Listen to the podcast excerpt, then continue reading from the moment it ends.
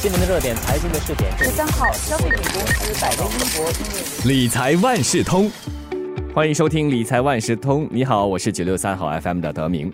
随着油价上涨，不少驾车人士是连连叫苦啊，表示要养不起车了。那么你有没有想过另找新欢呢？那就是入手一台电动车。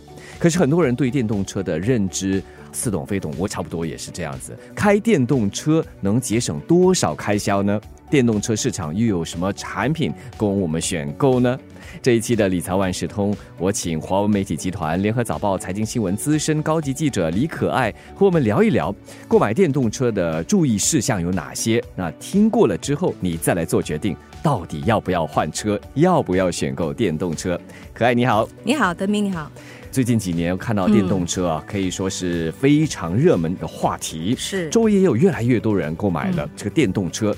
首先，请可爱给我们介绍一下吧。在这里，新加坡啊，目前电动车的拥有的情况，还有未来的趋势。如果以截至六月底，今年六月底的数字来看，根据路交局的数字，我们大概有六十五万车辆在道路上行走，但是纯电动车呢，大概有四千四百多辆，占不到七八千。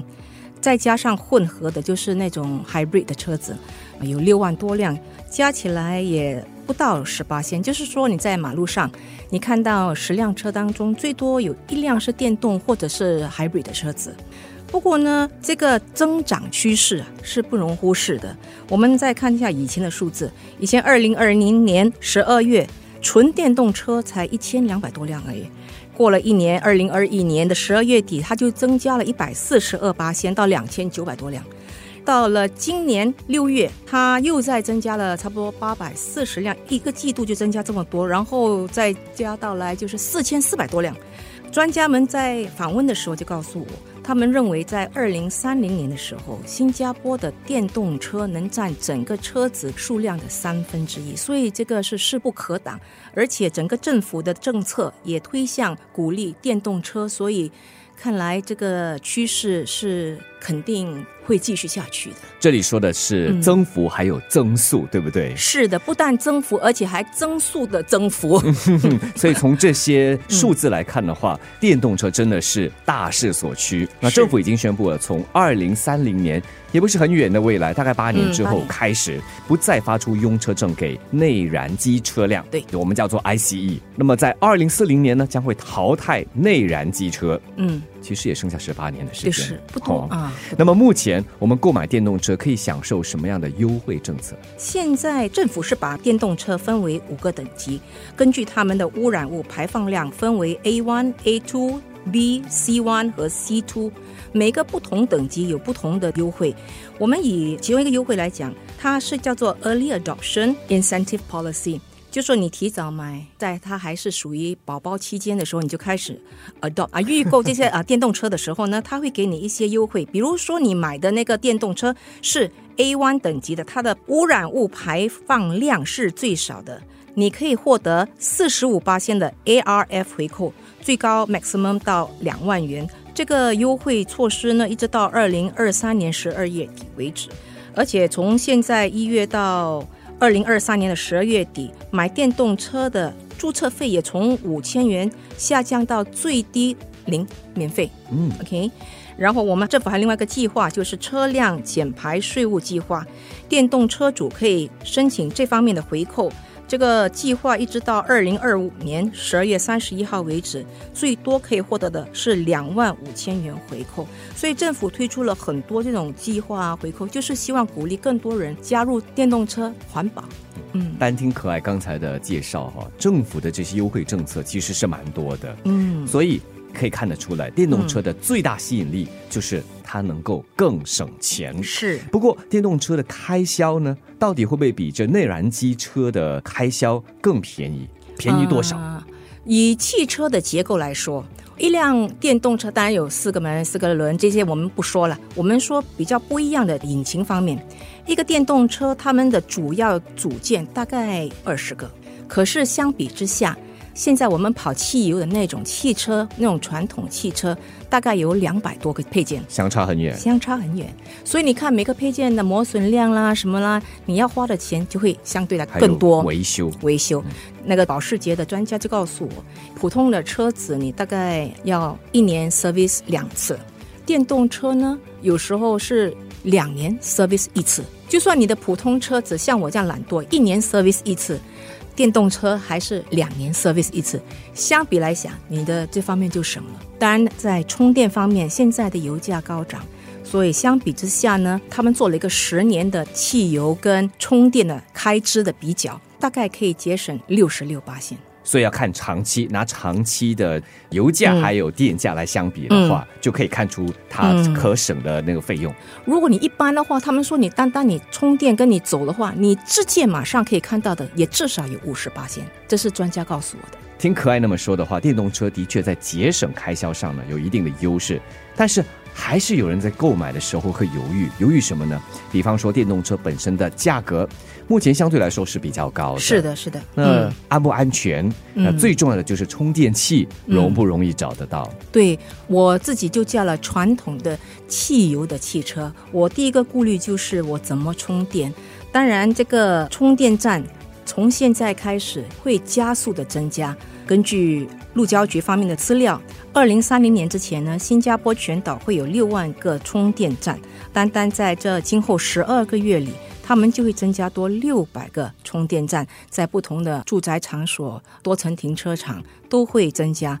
如果自己不放心的话，你可以去各个网站去查一下。新加坡现在有几个主要的充电站供应商，它是 SP Power 新能源，还有显和 Recharge，还有 Charge Plus。他们的网站呢，你都可以看到他们的充电站在哪里。如果在这方面有顾虑的话，你可以在购买电动车之前呢，先去网站看一看，看你家附近有没有啊。Charge Plus 的执行总裁，我就问他，这个多层停车场只有三个充电站，我需不需要跟人家打架抢？他说你不用担心，因为你不需要每天充你的汽车。他说基本上一辆车充了。可以走差不多八天。如果我们说平均五天充一次的话，他说你以一个主务区、一个小区来做一个比较的话，你就可以安心，因为这里呢有三个位置，你每次大概五天充一次，就是有十五个空位。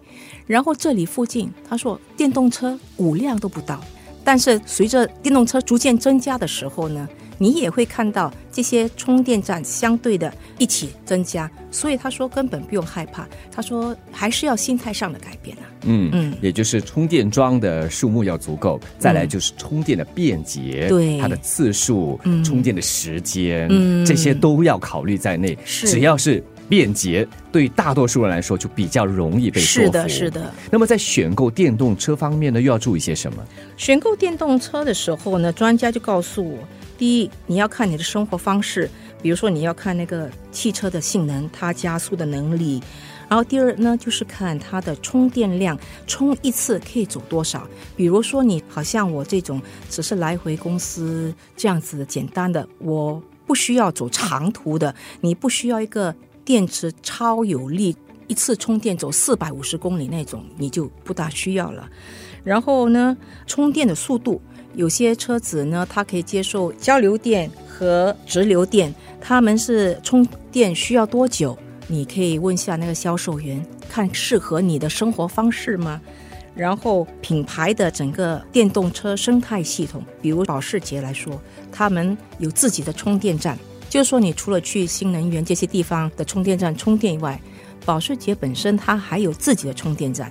如果你去自己的充电站充电的话，头一年是免费的。接下来呢，你也会比别人获得更大的优惠。目前我知道的是大概二十八线的优惠。然后呢，还有你买的那个电动车，每个电动车的等级都不一样。刚才提过了，政府是以污染物排放量来决定这个车子是 A one、A two、B、C one、C two 的等级。因为不同等级，你跟政府申请的回扣又不一样，所以这方面呢，也要跟销售员去了解，看你喜欢的那辆电动车的等级是哪个等级。今天听了可爱的一番介绍啊，相信大家对电动车有进一步的认识，至少了解电动车能节省多少开销，然后整个电动市场呃有些什么样的选择。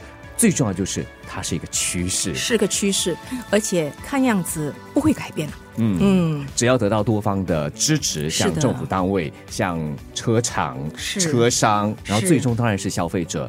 消费者呢，最重要也是从心态开始改变对，心态开始改变。好像你拿的手机每天要充电，跟以前打电话的手机不用充电，这种基本上的心态要改变生活形式改是的变的话，它就成为了你生活的一一部分。部分。，对，再次感谢华为媒体集团联合早报财经新闻资深高级记者李可爱。谢谢你的名。